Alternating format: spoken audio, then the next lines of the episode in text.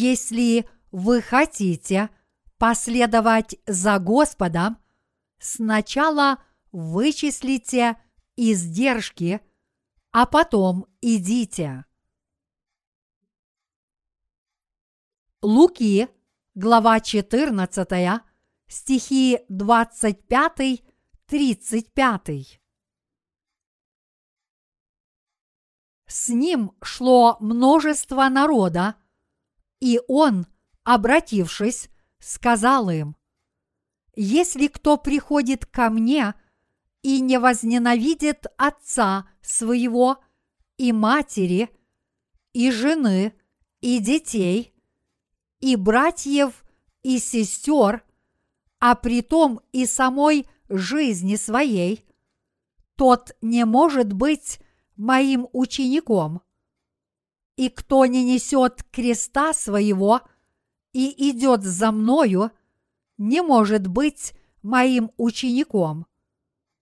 Ибо кто из вас, желая построить башню, не сядет прежде и не вычислит издержек, имеет ли он что нужно для совершения ее, дабы когда положит основание и не возможет совершить, все видящие не стали смеяться над ним, говоря, этот человек начал строить и не мог окончить.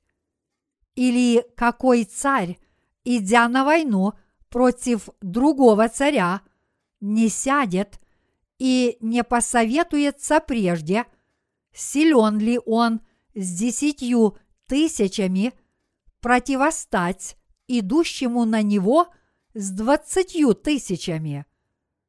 Иначе, пока тот еще далеко, он пошлет к нему посольство просить о мире. Так всякий из вас, кто не отрешится от всего, что имеет, не может быть моим учеником. Соль – добрая вещь, но если соль потеряет силу, чем исправить ее? Ни в землю, ни в навоз не годится. Вон выбрасывают ее. Кто имеет уши слышать, да слышит. следуйте за Господом после того, как испытаете свою веру. Понравилась ли вам еда?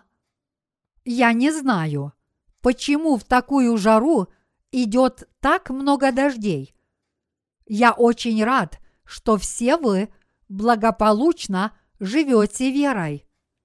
Я рад, что вы избежали погибели.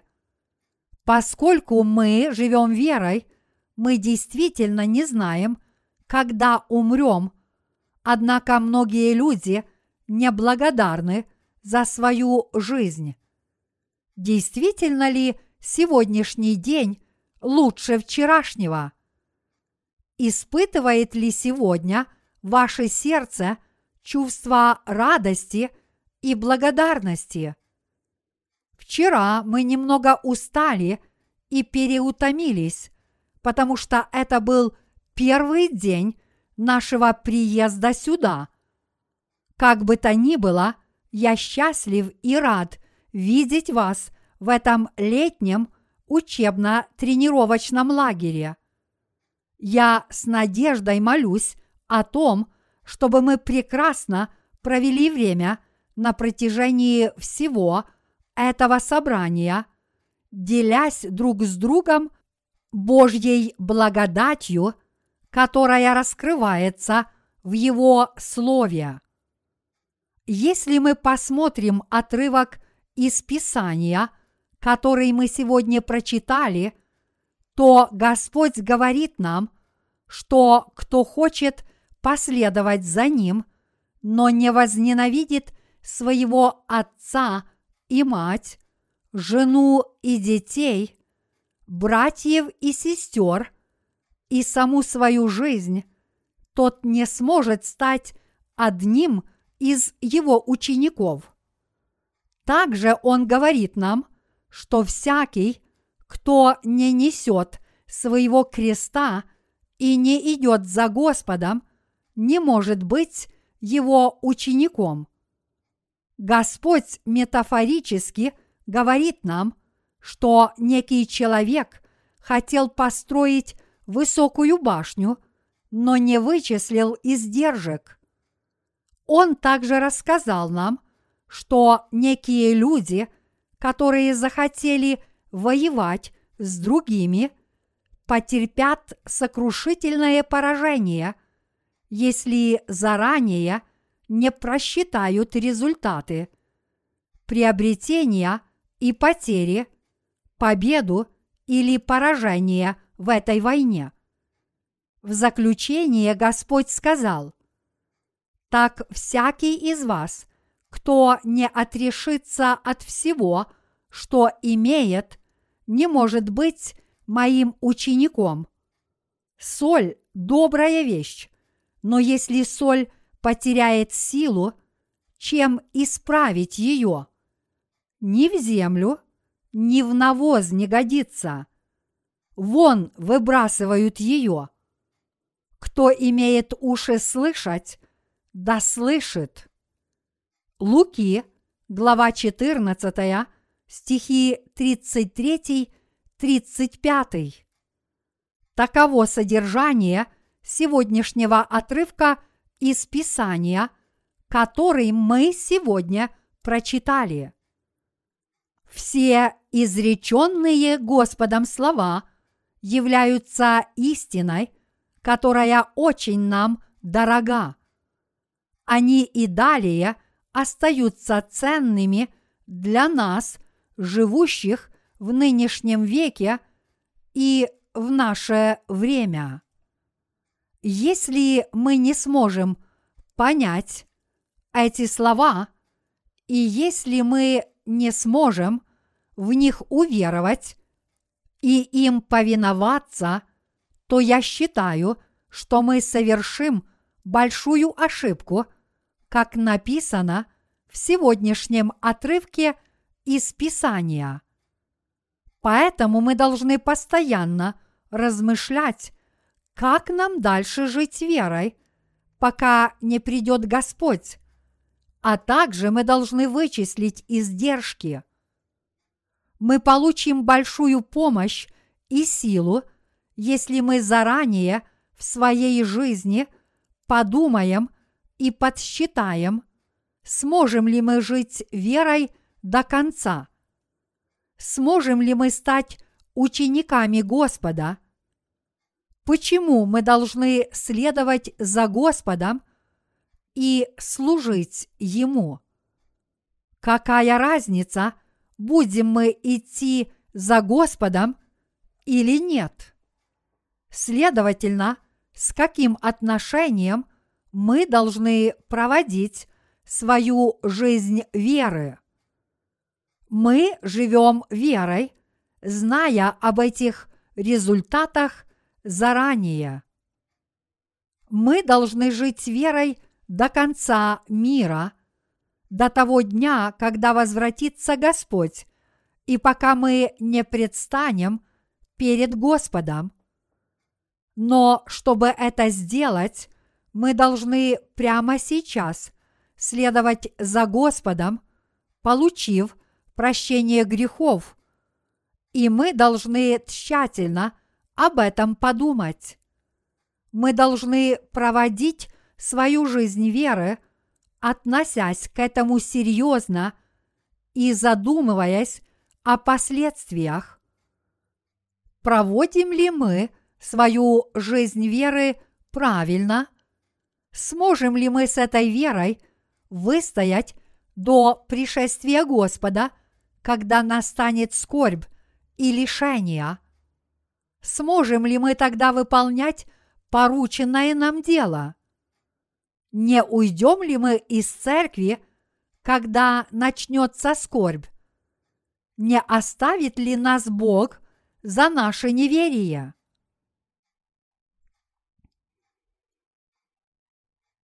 пусть каждый из нас проверит свою веру.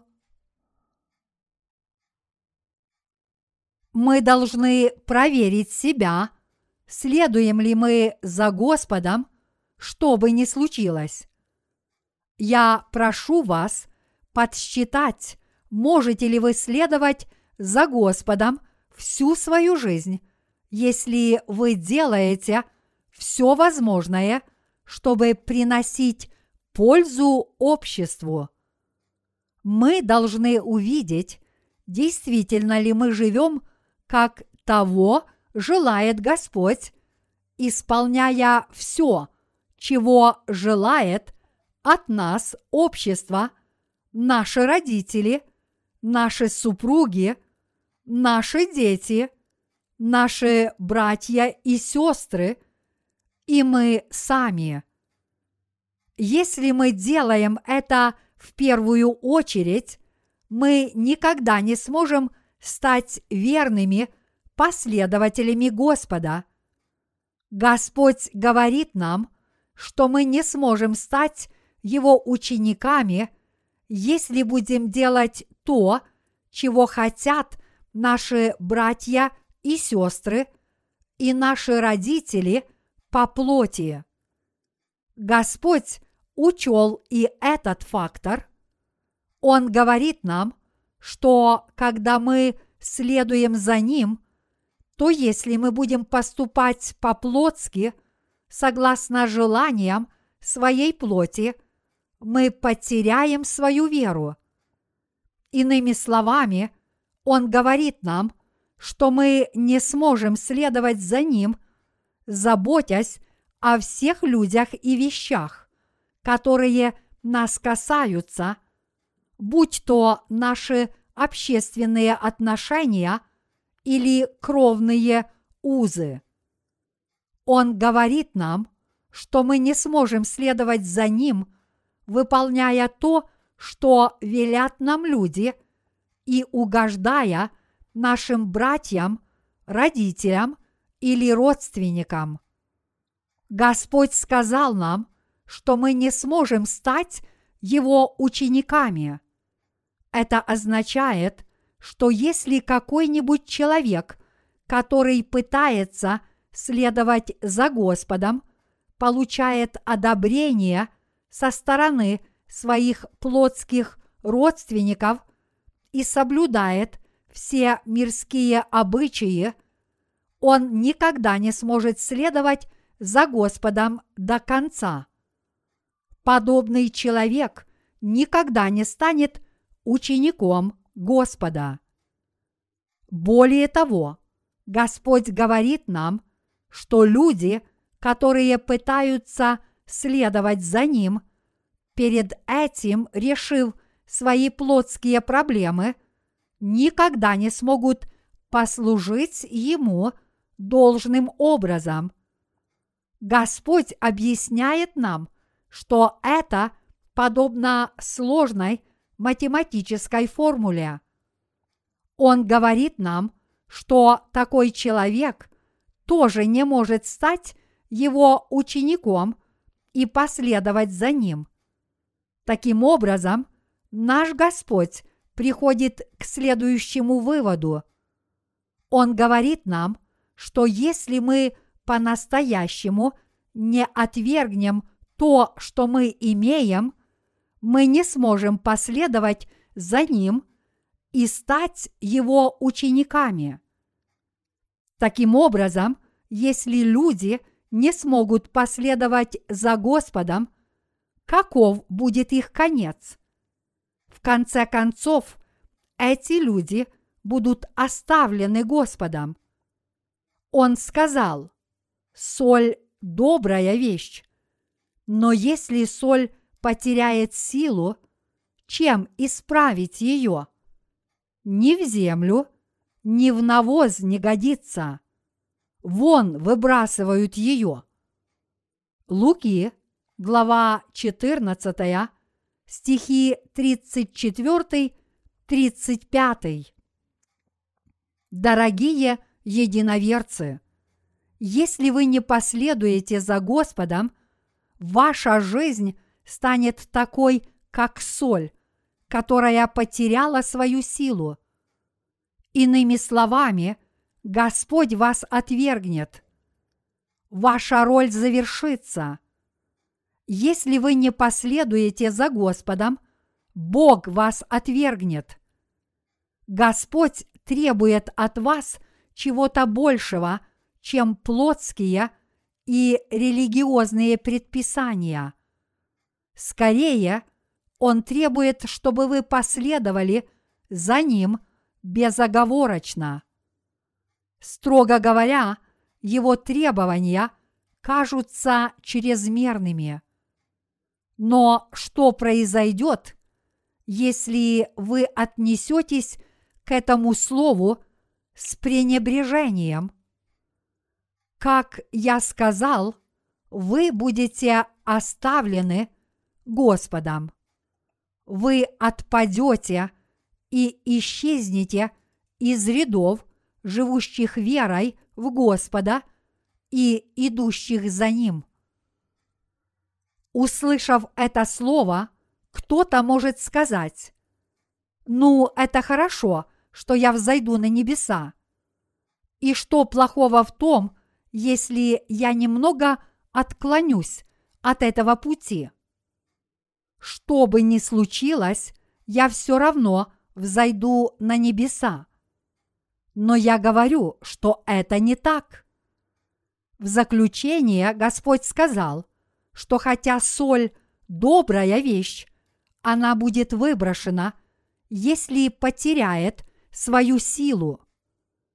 Так и человек будет оставлен Господом, если отклонится от своей жизни веры. Подумайте, что будет, если добавить соль в навоз, который используется в сельском хозяйстве. Вы видели опавшую и перегнившую листву, не так ли? А что, если кто-то добавит в них тонны соли, думая, что это улучшит качество удобрений и смешает все это? Если человек удобрит этим пшеницу, что с нею будет? Она закричит, как солоно слишком солоно. Я хочу пить. Мне нужен дождь. Мне нужна вода, а не навоз. Я погибаю.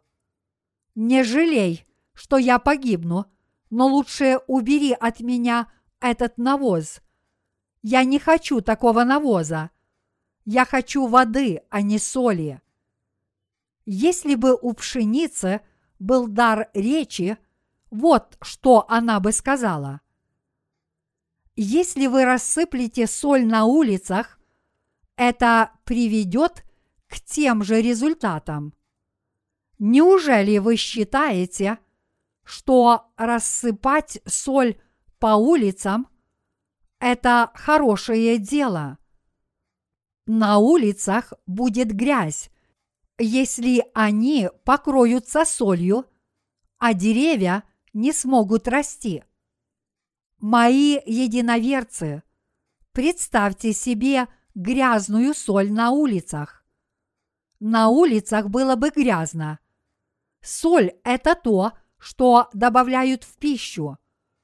А если выбросить ее на улице, они будут иметь неприглядный вид. В Корее принято подбрасывать соль, потому что это якобы может принести несчастье.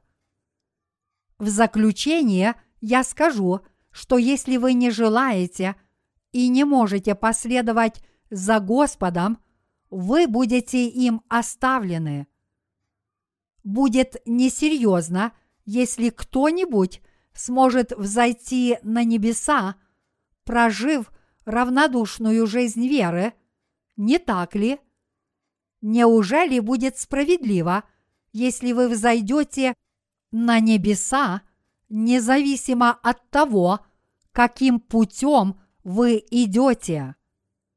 Однако корейская поговорка гласит Ничто не имеет значения, если вы едете в Сеул. Это означает, что важен результат, а средства его получения имеют второстепенное значение.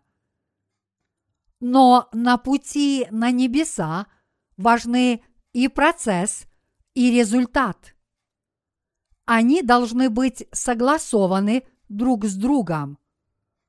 Если мы будем успешно жить нашей верой каждый день, мы наверняка взойдем на небеса и наоборот. Поэтому мы должны принять твердое решение перед Господом и идти за Ним до конца.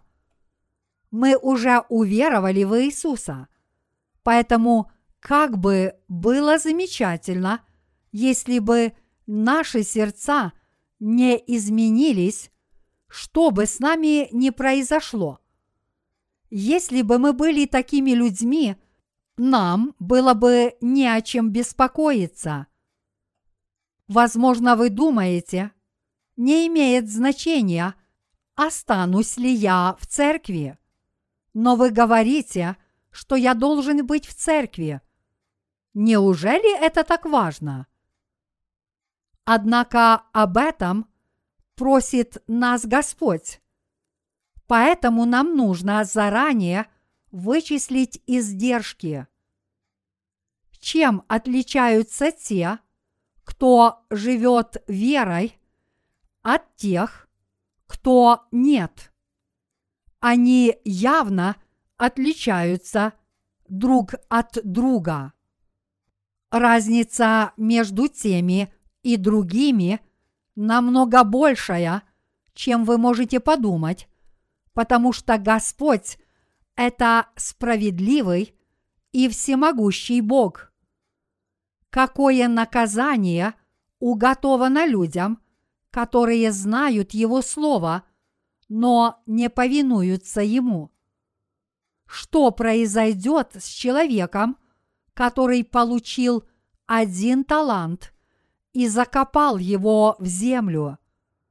Несмотря на то, что он знал, что Господь все видит, он скрыл этот один талант, который он получил, а когда Господь вернулся, он отдал его обратно, говоря, «Вот тебе твое».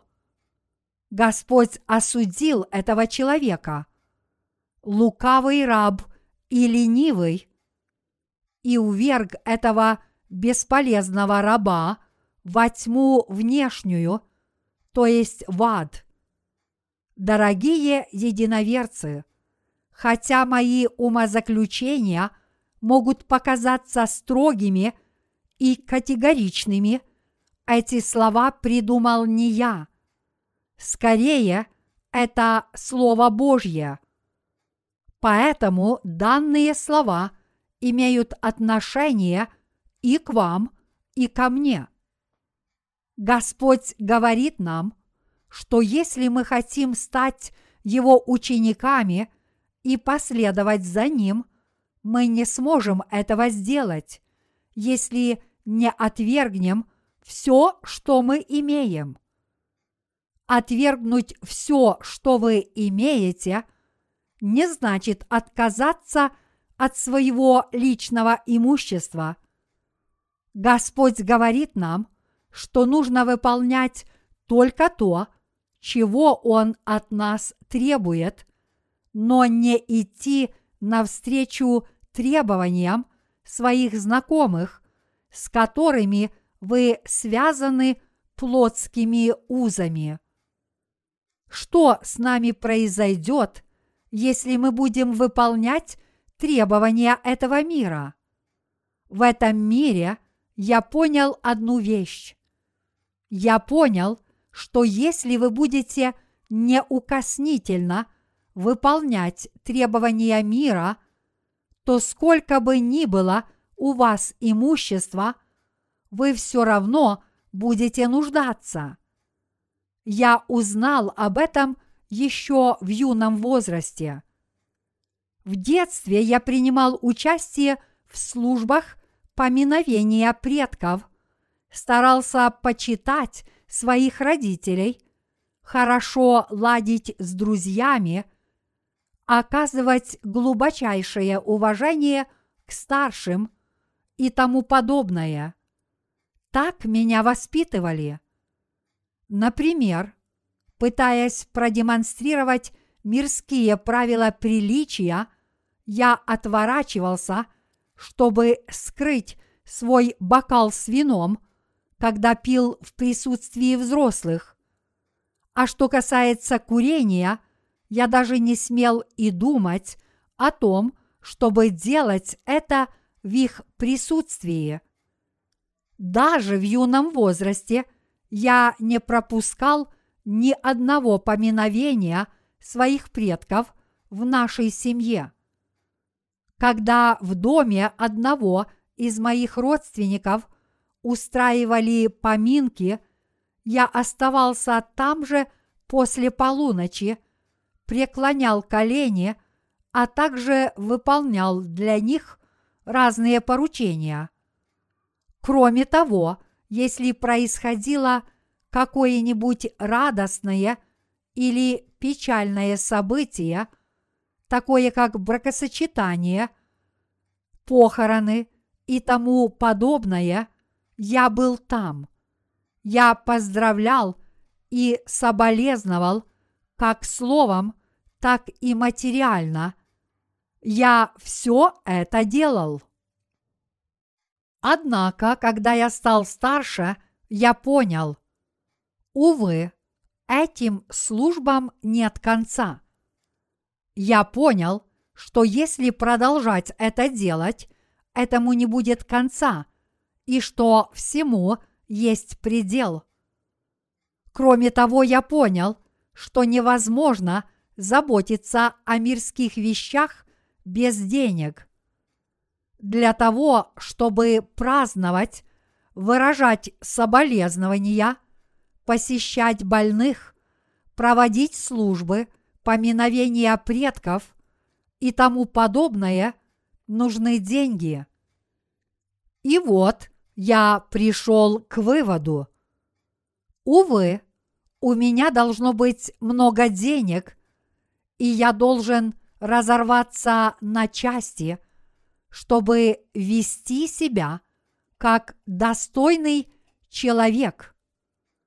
После того, как я родился свыше, я стал задумываться еще больше и пришел к такому выводу.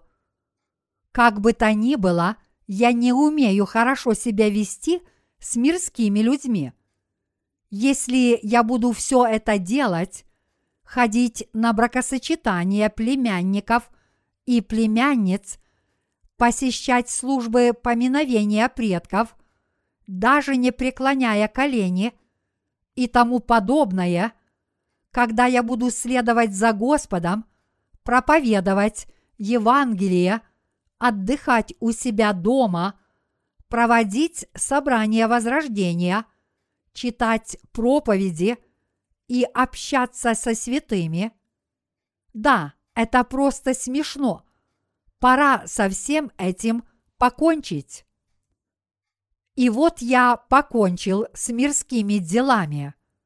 Я вышел из мира с красным дипломом в своем сердце.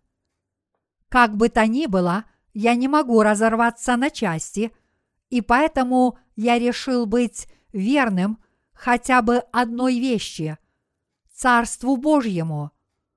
Я подумал, что я должен заниматься хотя бы этим одним делом, верно служа Господу и следуя за Ним, потому что я не могу делать все сразу – я просто бросил мирские дела, подумав, как я могу обрести признание со стороны мирских людей, получать от них похвалу и выполнять перед ними свой долг?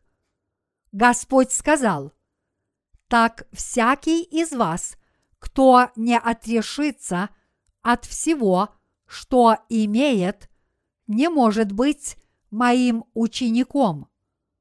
Луки, глава 14, стих 33. Поскольку наши святые и служители Божьи стараются идти за Господом, они попадают в трудное материальное положение и сталкиваются с другими проблемами. Трудностей действительно много. Если вы начнете оправдываться, то у вас найдутся много поводов для того, чтобы отдалиться от Господа. Вы можете подумать, в нынешних обстоятельствах я этого делать не могу. Из-за моих нынешних обстоятельств мне трудно участвовать в служении проповедования Евангелия. Из-за того, что моя жизнь тяжела, я не могу послужить Господу ни материально, ни своим сердцем, ни молитвами. В нынешних обстоятельствах я не могу быть преданным последователем Господа. Но мои единоверцы, если вы действительно хотите стать учениками Господа и преданно следовать за Ним, вы должны отвергнуть мирские вещи. Как я сказал выше, это действительно тяжело.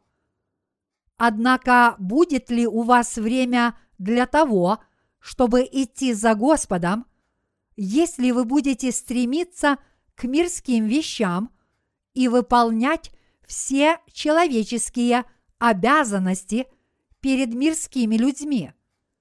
Я прошу вас подумать, от чего нужно отказаться и к чему нужно стремиться, если вы хотите стать учеником Господа и последовать за Ним. Вы должны внимательно просчитать, что именно является важным и возможно ли это. Дорогие единоверцы, я хочу сказать вам следующее. Хватит ли у вас сил, чтобы следовать за Господом, если вы ходите к мирским друзьям, угождаете им, навещаете соседей, становитесь главными лицами в городе и посещаете все собрания соседей и клубы друзей. Я прошу вас вычислить издержки, чтобы увидеть, останутся ли у вас после этого силы. Итак, Господь говорит нам, что такие люди подобны соли, которая потеряла свою силу.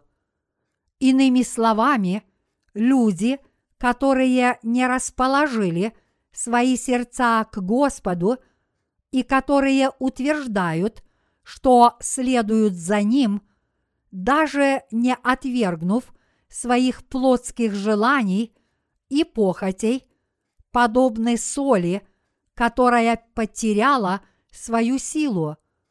Это означает, что они бесполезны как для Господа, так и для мира, потому что они – соль, которая потеряла свою силу. К тому же от таких людей нет никакой пользы в деле распространения Евангелия.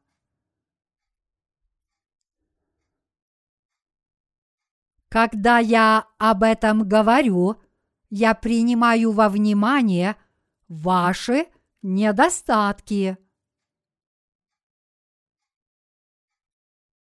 Я осознаю свои недостатки и знаю, что они есть и у вас. Я не имею в виду, что наши недостатки становятся причиной проблем в нашей жизни веры, но скорее я говорю о нашем умонастроении, то есть, что мы не должны располагать свои сердца к этому миру. Наши сердца не должны склоняться к мирским вещам. В противном случае мы будем непригодны ни для Господа, ни для Его Царства. Если это случится, мы в конечном счете станем непригодными и для мира. Человек, который не отвергает все, что он имеет, не может быть верным последователем Господа. Что, если бы служители и святые, которые следуют за Господом, ходили в церковь просто так, без этого ума настроения? В этом случае не было бы много рожденных свыше христиан, которые уже расположили свои сердца к Господу, и они бы жили равнодушной жизнью веры. Как бы то ни было, они не просчитывают результаты своей веры, говоря при этом «кве сера сера». Это испанское выражение означает «будь что будет». Знаете ли вы популярную песню с припевом «Кве сера сера»? Как бы то ни было, мы должны следовать за Господом с этим умонастроением. Мы должны исповедать. Я обязательно последую за Господом – по-настоящему отвергнув все, что я имею, и свою алчность. Даже несмотря на то, что в этом мире я несовершенен, и здесь, в Церкви Божьей, у меня много разных недостатков, я буду следовать за Господом, несмотря на них, потому что я все равно получил прощение грехов перед Господом. Я стану учеником Господа. Затем мы должны избрать одну сторону и оставить другую. Мы должны сделать выбор – стать учеником Господа или же рабом этого мира. люди, которые стали учениками Господа, повинуются Его правде. Ученики Господа – это люди, которые повинуются Его правде до конца. Люди, которые отвергают мирские ценности – и повинуются правде Господа, могут идти за Ним до конца, несмотря на свои недостатки. Вот какими людьми они становятся. Они следуют за Господом, потому что Он дает им для этого силу, волю и благословения. Однако это правда – что люди, которые не являются таковыми, не способны ни идти за Господом, ни приносить пользу миру. Например, рожденные свыше люди лучше ладят и развивают свои отношения с другими людьми, чем упомянутые выше. Они легко – и непринужденно с ними общаются, а также могут повести их за собой, говоря, «Нет, это глупо. Давайте попробуем что-нибудь более интересное». Но мы не сможем получить никакой пользы от людей, которые бесполезны в Церкви Божьей. От них нет никакой пользы и в этом мире. От них нет никакого проку и в деле распространения Евангелия. Дорогие единоверцы, если сравнить с солью, то бесполезная соль, подобная искусственной соли, которая белая только на цвет, но нерастворима в воде. Это поддельная соль. Какая польза от такой соли? Мы должны стать солью, которая придает пище вкус. Но если мы уподобимся вышеупомянутой, от нас не будет никакой пользы.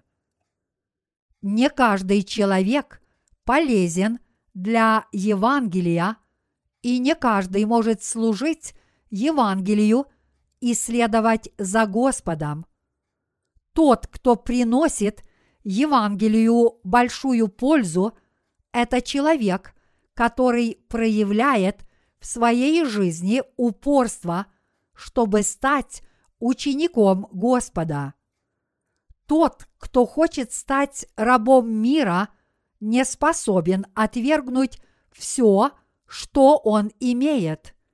Мирские вещи, мирские желания и алчность, вместо того, чтобы собраться с Духом и следовать за Господом. Это бесполезный человек. От подобных людей нет никакой пользы и в церкви. Иными словами, от человека, который ходит в церковь и поклоняется только для того, чтобы расслабиться и провести время, нет никакой пользы. Подобные люди только создают проблемы в церкви. Они без всякой причины поднимают шум.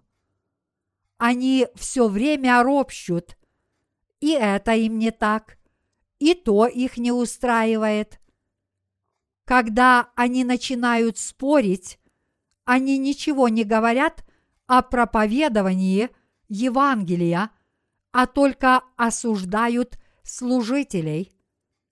Они говорят, наша церковь мала, как горошина, так зачем вы так тяжело работаете? Давайте просто закажем что-нибудь вкусное и поедим. Давайте работать не спеша. Давайте вместе отведаем китайской лапши.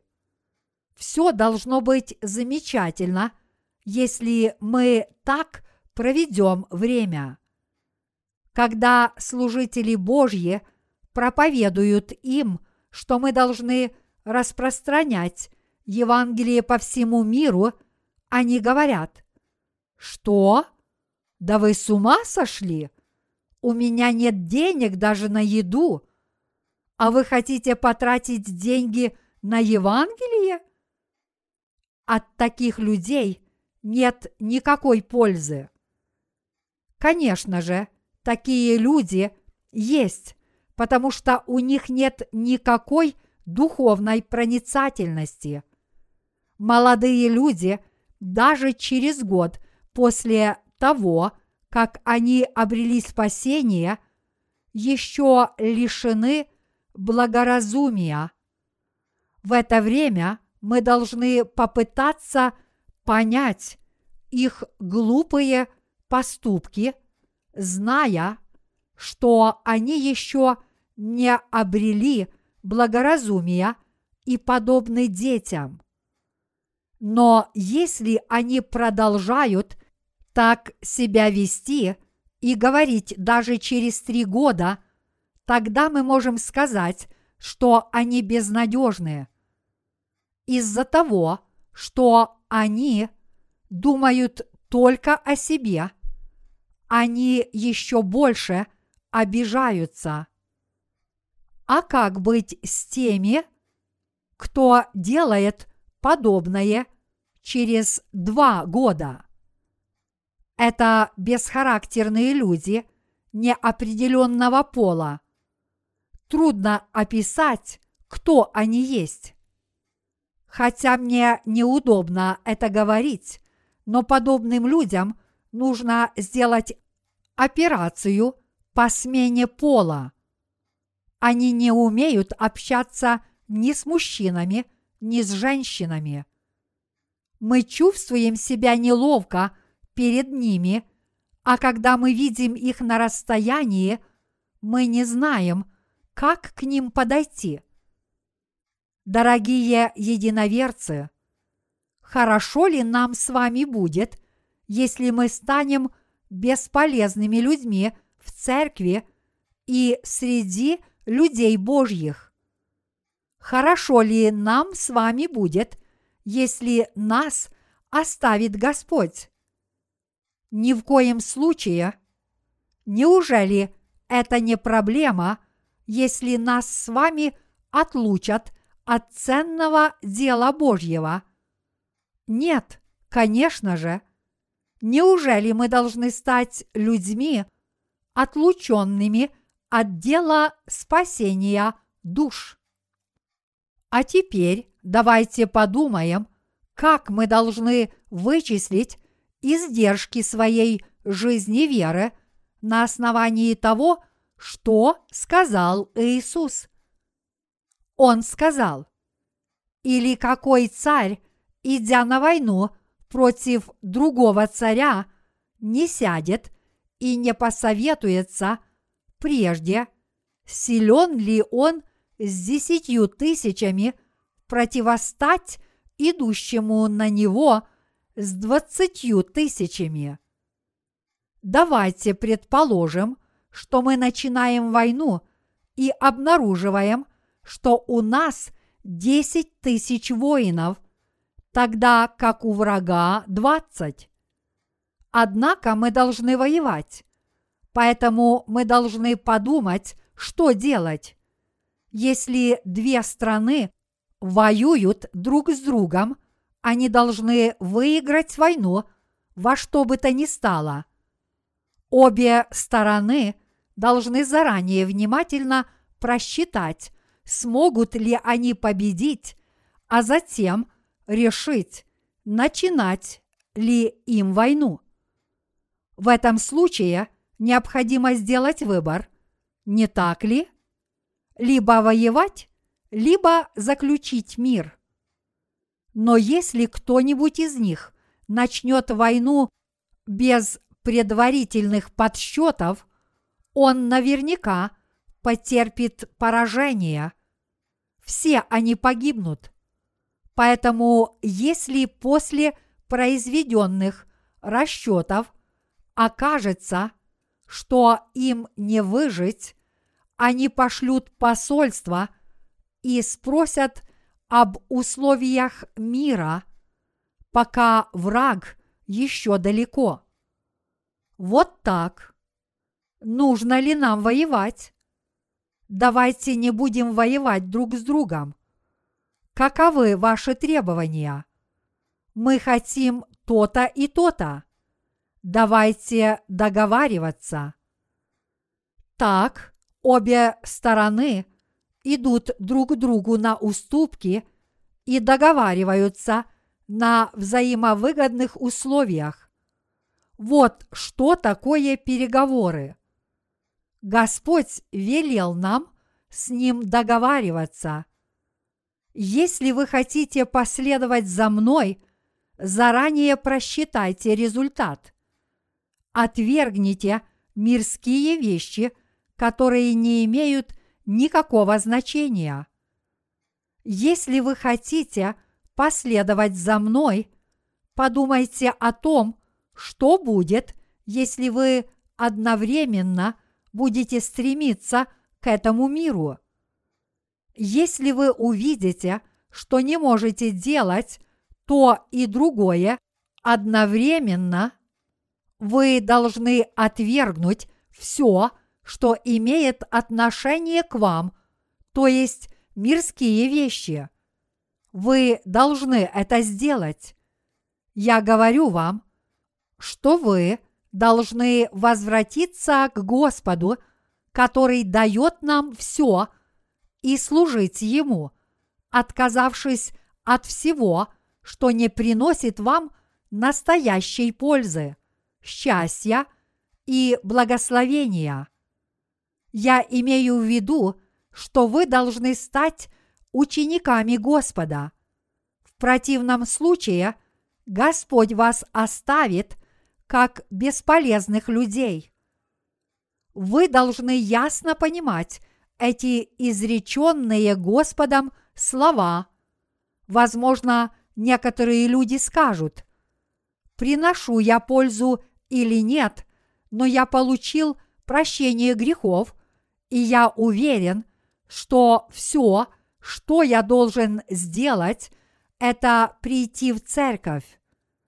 Зачем вы даете такие трудновыполнимые указания? У меня и без этого болит голова, поэтому я должен заниматься только тем, что я делал раньше. Исполнять свой долг перед миром сейчас тоже трудно. Вы идите своим путем, я пойду своим. Вот так. Но я все равно хочу кое-что предложить и самому себе, и вам. А именно, я хочу призвать вас идти за Господом, вычислив издержки. Я призываю вас подсчитать, а затем сделать выбор между следованием за Господом и стремлением к этому миру в зависимости от того, что является для нас полезным. Я говорю это ради нашего с вами блага. Некоторые люди могут сказать, я хочу пойти за Господом, но я слишком слаб, чтобы Ему служить.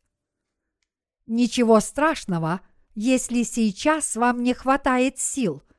Давайте на минуту забудем о вашей слабой плоти.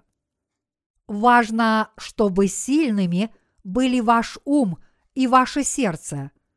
Если ваше сердце слабо, вы будете оставлены.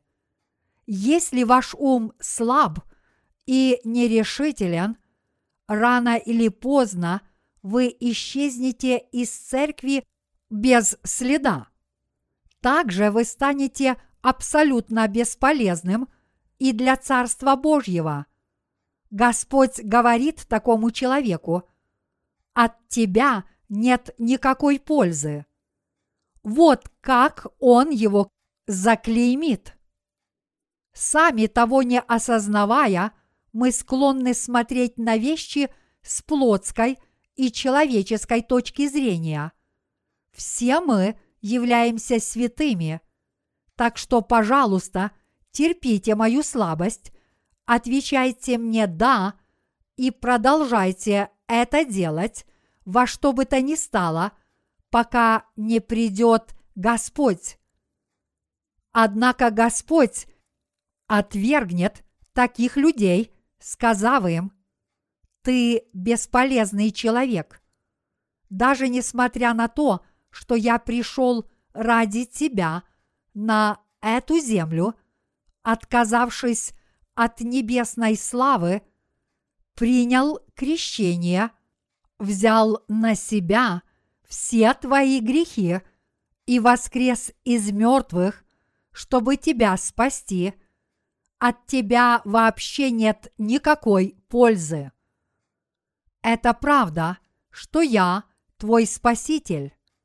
Тем не менее, я извергну тебя из своих уст, потому что ты бесполезный человек. Господь ничего не ожидает от таких бесполезных и упрямых людей, которые только ходят в церковь и ни разу не пытаются вычислить издержки. Познав Слово Божье, мы должны хотя бы раз вычислить издержки. После рождения свыше мы хотя бы должны просчитать, каким путем нам идти. Как я сказал выше, Господь велел нам принять решение либо воевать, либо заключить мир после тщательных расчетов, даже ведя войну против 20 тысяч воинов, имея только 10 тысяч. Так же само, и следуя за Господом, мы должны все делать, произведя расчеты и на их основании получить точный ответ.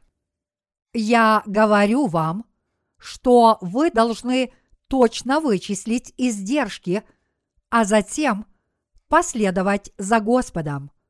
Люди, которые идут за Господом, не произведя расчеты, могут показаться оптимистами, но Господь скажет им, вы ничто, вы никто иные, как враги. Вы можете сюда войти, но вы враги и противники. Вот как он с ними обойдется. Попросту говоря, тот, кто не примыкает ни к той, ни к другой стороне, является двойным агентом. Двойные агенты считаются жалкими преступниками. И в наше время, если вы посмотрите на объединенную Германию или другие страны, в них до сих пор ловят и допрашивают двойных агентов. Почему? Потому что в этих странах еще до объединения было очень много людей, которые занимались секретной деятельностью. Конечно, они граждане Объединенной Германии, но шпионов, которые работали на одну из сторон, восточную или западную Германию, не обвиняют в преступлении, однако тех, кто действовали как двойные агенты, обвиняют в преступлении и поныне. Шпионов, которые работали на одну из сторон, не подвергают допросам. Было бы странно обвинять их в преступлениях после объединения, когда были выпущены на свободу даже политические заключенные. Однако люди, которые были двойными агентами, обвиняются в преступлениях. Люди, которые не примыкают – ни к одной из сторон наиболее опасны. Дорогие единоверцы, я прошу вас успокоиться и присоединиться к одной из двух сторон, произведя расчеты. Что бы там ни было, сделайте это, только тщательно все просчитав. Одно тело нельзя разделить на две части, но в сердце – могут быть всевозможные мысли. Я призываю вас сделать то, что кажется полезным, просчитав результаты. Понимаете ли вы это? Просчитайте результаты вашей веры. Если вы этого не сделаете, вы будете разочарованы, когда придет Господь, говоря, «Увы, я жил неправильно», если вы это скажете, Господь строго вам ответит, «Хватит нести вздор, закрой рот и перестань болтать. Ты все промотал. Ты еще не готов». Как вы думаете, неужели это все, что Он сделает? Он отделит вас от своих людей. Господь даже не прикоснется – к грешникам, которые подобны нечистотам, но скажет, «Эй, ты, хватит нести вздор, и пошел вон отсюда, иди в огонь неугасимый. Ты сказал, что не знаешь меня, поэтому и я тебя не знаю. Если вы родитесь свыше, но Господь скажет вам, что не знает вас, вот что с вами произойдет. Дорогие единоверцы, если вы не вычислите издержки и устремитесь к мирским вещам, вот что с вами будет. Знаете ли вы, почему люди не могут вернуться после ухода из церкви? Разве они не получили прощение грехов? Почему они таковы? Прежде всего, они не способны вернуться, потому что они слабы. Обычно они спрашивают, можно ли им вернуться, и сомневаются, что их примут. Они не способны вернуться, потому что их вера слаба. Однако некоторые люди возвращаются к вере, считая, что хотя они действительно несовершенны, Господь все равно является их спасителем, а эта церковь их истинной церковью. Вторая причина, которая не позволяет им возвратиться в Божью церковь, состоит в том, что они слишком долго прожили среди врагов, у которых они переняли образ мыслей. Поскольку они живут по соседству с врагами, они склонны думать, что вражеское окружение – это их народ, и что эта страна является их страной. Поэтому, когда они нас видят, они смотрят на нас, как на плохих людей. Они о нас думают. Это злые собаки и нечестивцы. Закатывая глаза – они смотрят на нас, как на врагов. Они начинают смотреть на братьев и сестер и служителей Божьих не как на друзей, но на людей, которые хотят причинить им вред и погубить. Подобные люди описываются как ослепленные злыми духами и одержимые бесами.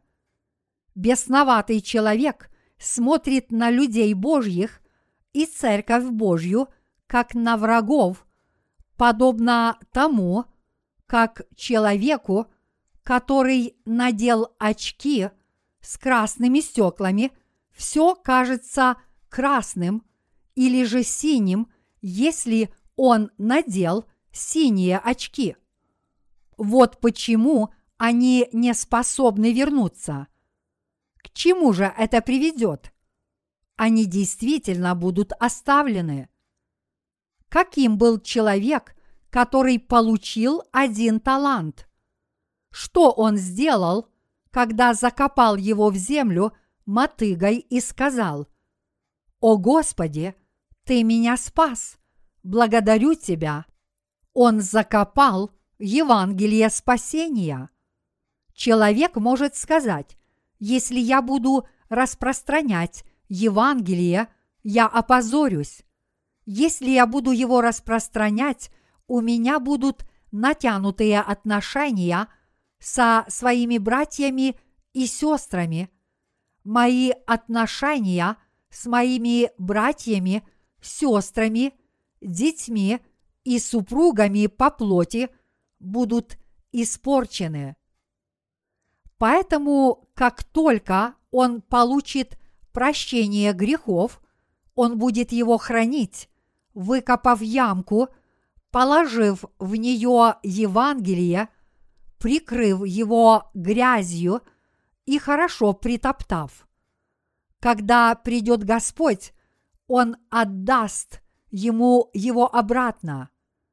Он выкопает его и скажет, вот оно – а когда Господь спросит его, что ты делал все это время, почему ты допустил, чтобы оно так заржавело, тот ответит, «Ну, как тебе не стыдно? Ты просишь у меня слишком многого, дав мне всего лишь одну вещь, то есть спасение. Ты же спас меня, сказав, что это безвозмездно, что это благодать и дар. А теперь ты слишком строг, но я все равно благодарен тебе за то, что ты меня спас. И поэтому я кладу его перед тобой в целости и сохранности. Как вы думаете, что тогда почувствует Господь? Дерево должно укорениться, зацвести и принести плоды. Поэтому Господь вырвет его с корнем и отдаст его другому человеку. Он скажет ему, «Я хочу, чтобы ты не только получил вечную жизнь, но и трудился ради Евангелия и получил за это еще больше наград». Он скажет, «А этого негодного болвана отправьте во тьму». Вот что произойдет. Оставленный человек не сможет вернуться в церковь. Сколько людей хотят снова увидеть свой родной город, но не могут вернуться. Вы, наверное, знаете популярную песню, которая гласит «Мой родной город выглядит так само, когда я из поезда ступаю. Меня встречают папа и мама, и моя Мэри дорогая уста ее, как вишни, и волосы, как злато, а вот трава у дома, где я жил когда-то. Эти слова действительно сентиментальны. Понятно, что это песня о человеке, который сидел в тюрьме. А дальше слова этой песни гласят «Проснувшись, я ужаснулся – серых четыре стены увидав, я понял, где я, когда оглянулся. Это был только сон, а не явь. Так можно и с ума сойти. У каждого человека есть своя родина, место, где он родился, где жил он сам и где жили его близкие. Если вы находитесь в таком положении, что не можете туда поехать – вы начинаете тосковать по родине. Если вы не можете приехать в свою страну или на свою родину, разве вас не мучит ностальгия? Так же само, и если вы не можете вернуться в церковь, вы тоже приходите в духовное уныние. Если человек начнет проповедовать миру Евангелие самостоятельно – После того, как уйдет из церкви, люди будут считать его своим врагом. Мир будет смотреть на него как на врага. Этот человек – ничтожество. Только мы можем проповедовать Слово, а он делает это сам. Этот человек – глупец. Мои слова могут показаться жесткими, но это не совсем так люди будут и далее точить мечи, чтобы получить этого человека. Дорогие единоверцы, вы знаете, как этими мечами отрубали людям головы, не так ли? Вот и я говорю об обоюдоострых мечах. Эти мечи не знают пощады, подобно обоюдоострому мечу – зеленого дракона Гуань Юя из романа Троецарствия. Подобные мечи столь велики, что их невозможно наточить за один день. Их следует точить долго. Для чего они это делали? Чтобы уничтожить вражеское войско. Они всегда затачивали верхний конец меча. Даже люди, которые обрели Евангелие, станут бесполезными и оставленными, если захотят пойти за Господом, не вычислив издержек. У нас нет иного выбора, кроме как последовать за Господом с верой. Люди должны это понять с верой. Если они этого не сделают, они погибнут они будут жить и видеть, как они погибают. Мы ясно видим их будущее. Вы погибаете уже сейчас, и вы скоро это увидите. Несмотря на то, что мы это знаем, мы их оставим. Дорогие единоверцы, вера – это личное дело. Спасение перед лицом Бога – это тоже личное дело. Так зачем нам становиться бесполезными людьми? Почему бы нам не вычислить издержки? Мы можем стать хорошими учениками Господа, жить достойной жизнью и получать благословения, только преданно следуя за Господом после того, как тщательно все просчитаем и сделаем правильный выбор. Но если вы будете и дальше жить, не вычислив издержек, вы будете жить опьяненные дурманом мира, который вы будете пить день и ночь. Хоть вы и будете жить вместе с этим миром, вы станете для него бесполезными, разрушая его. И вы не принесете никакой пользы Царству Божьему. Вы станете совершенно бесполезным человеком перед лицом Господа.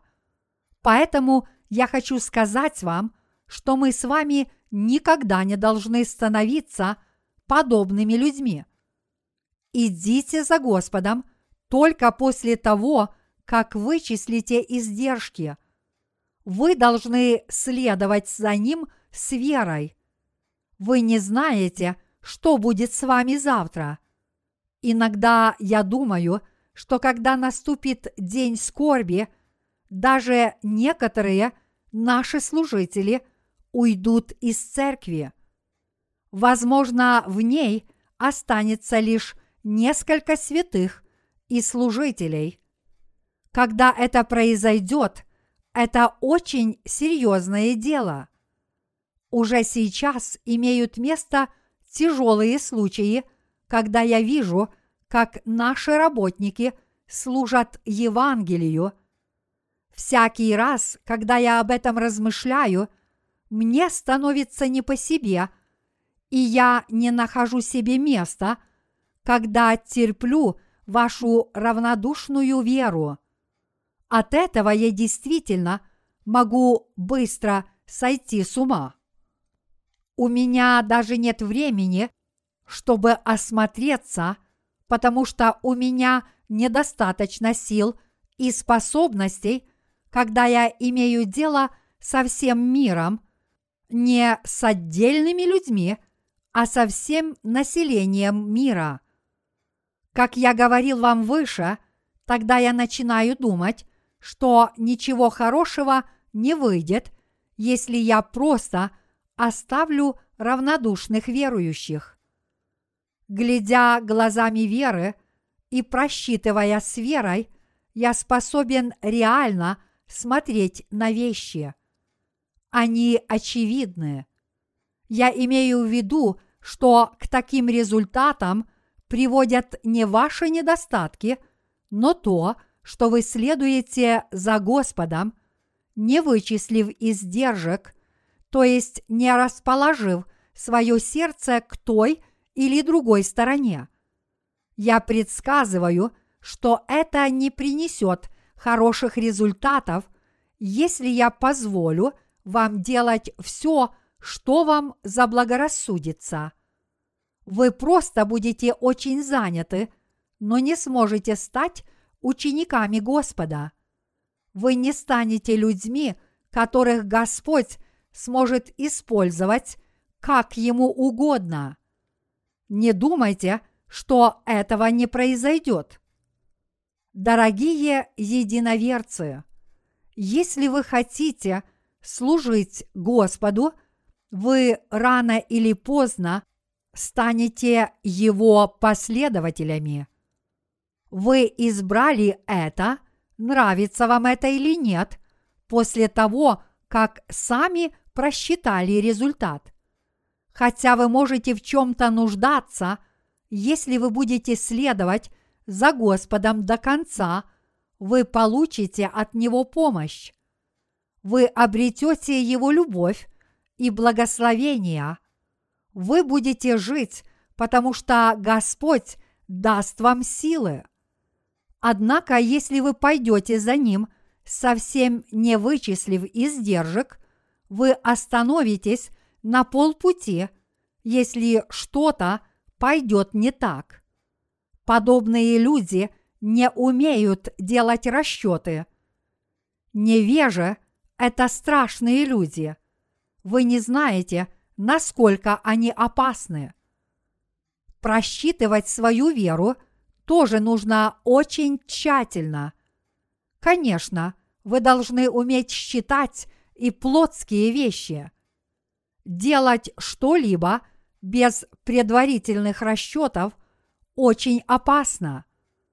Это еще опаснее, чем коммунизм. Идете ли вы за Господом после тщательных расчетов?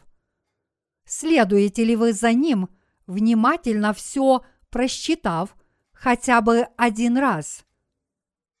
Увы, в прошлом я делал расчеты, но зачем это нужно сейчас? Как гласит одна поговорка, хорошо то, что хорошо кончается.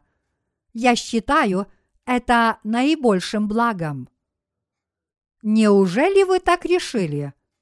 Как вы, наверное, знаете, Чхонан является историческим городом Центральной Кореи. Все крупные дороги из южных регионов Кореи сходятся в одну, поэтому город получил известность еще в древние времена. Его называли Чхонанская развилка. Там было много дорог, ведущих в разные направления. Поэтому в прошлом путешественники оставались там по несколько дней, и город стал процветать.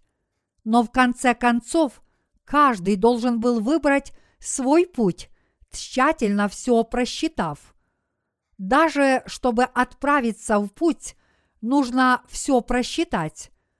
А что касается веры, разве не нужно просчитать все заранее, если вы хотите последовать за Господом?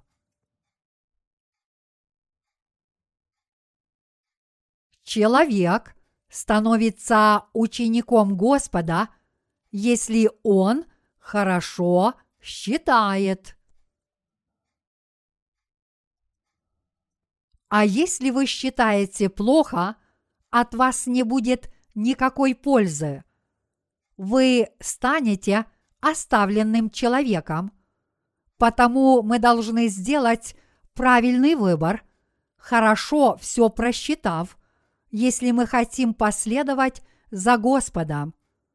Мы должны стать верными последователями Господа. Уже полдень, и если я продолжу, мне кажется, что вы будете недовольны. Как бы то ни было, вы можете понять, что я имею в виду. Я уже просчитал время, так ведь? Вы тоже умеете это делать, не так ли? Надеюсь, среди вас нет таких глупцов, которые будут вести войну против двадцатитысячного войска только с десятью тысячами человек, не правда ли? Надеюсь, никто из вас не является таким глупцом, который перестанет следовать за Господом, решив, что все то, что он имеет, является слишком ценным, не так ли? Если для вас имеет смысл то, что вы имеете, какова ему цена? А если вы последуете за Господом, сколько вы приобретете?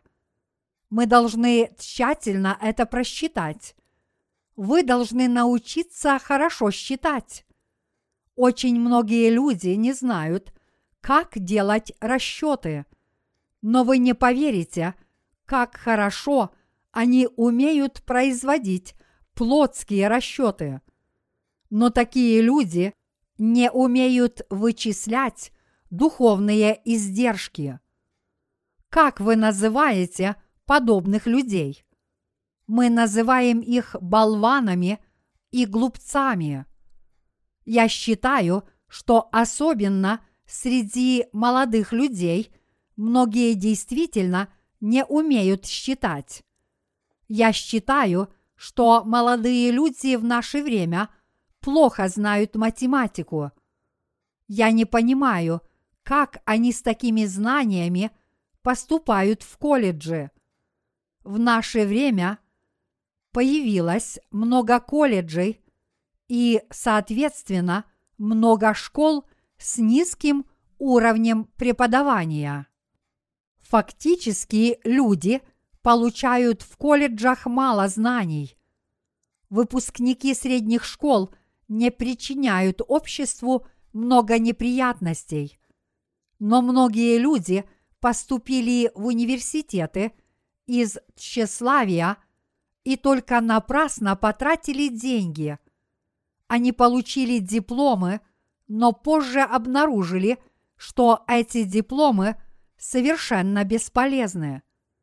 Среди моих друзей много профессоров колледжей, но, как я уже сказал, из-за падения уровня преподавания в этих учебных заведениях они бросили свою работу. Они недолго проработали на своих должностях, считая, что стоять за кафедрой – это недостойное дело. Я говорю, что у меня есть друзья, которые бросили мел и свои старые заметки – и взяли в руки Библию. Сто с лишним лет назад они делали полезное дело. У них был ум, чтобы просчитать то, что они делали. Но в наши дни люди не умеют делать таких расчетов. Проучившись четыре года в колледже, они поступают на работу в какую-нибудь фирму и получают по 1500 долларов в месяц. Впоследствии их зарплата увеличивается до двух с половиной тысяч и самое большее до четырех с половиной тысяч долларов. Кажется, что многие люди ради этих денег отдают всю свою жизнь. Подобные люди называются идиотами – если кто-то работает под началом людей, которые не умеют считать, этот человек сильно страдает. Когда вы, сестры, будете искать жениха, смотрите, умеет ли брат делать расчеты, и если увидите, что он на это не способен, гоните его. Но даже если некий брат может показаться немного глупым и непривлекательным с человеческой точки зрения, но умеет очень быстро считать, он оправдает ваши надежды. Так что держитесь за него. То же самое имеет отношение и к братьям. Если вы ищете сестру, то если она знает, как себя показать, если она расчетлива – с плотской точки зрения, а не с духовной, пусть она исчезнет с ваших глаз. Вы не должны заводить знакомства с такими людьми. Однако, если она умеет хорошо считать в духовном смысле слова, скажите самому себе, она прекрасна. Я думал, она хорошо выглядит только внешне – но она прекрасна и в душе. Если вы встретите такую сестру, женитесь на ней, не задумываясь ни на миг. Подумать только, время идет, и уже пора обедать. И вы, наверное, думаете, ну, когда он закончит? Я действительно хочу поделиться с вами своими мыслями, пока я вижу вас всех. Когда я всех вас вижу, я и сам чувствую себя прекрасно. Но с другой стороны, я боюсь за некоторых из вас. Я волнуюсь и думаю, Боже мой, все они погибают. Что мне делать? Если я оставлю их хоть на малое время, они просто погибнут, так почему бы мне не научить их способом вычисления издержек? Если они смогут хорошо считать, они смогут твердо стоять в вере в Господа. Хотя это может показаться высокомерием, но я много об этом думаю. Дорогие единоверцы, Господь любит человека, который умеет хорошо считать. А человек, который этого не умеет, ничего не стоит. Каким бы сильным, красивым и добродетельным он ни был, если человек не умеет считать, то есть если он глуп, Господь не будет его использовать, потому что он не представляет никакой ценности. Таково и Царство Божье. Я считаю, что там будут только умные люди. Я не имею в виду умных в плотском смысле слова, но умных духовно. Понимаете ли вы это?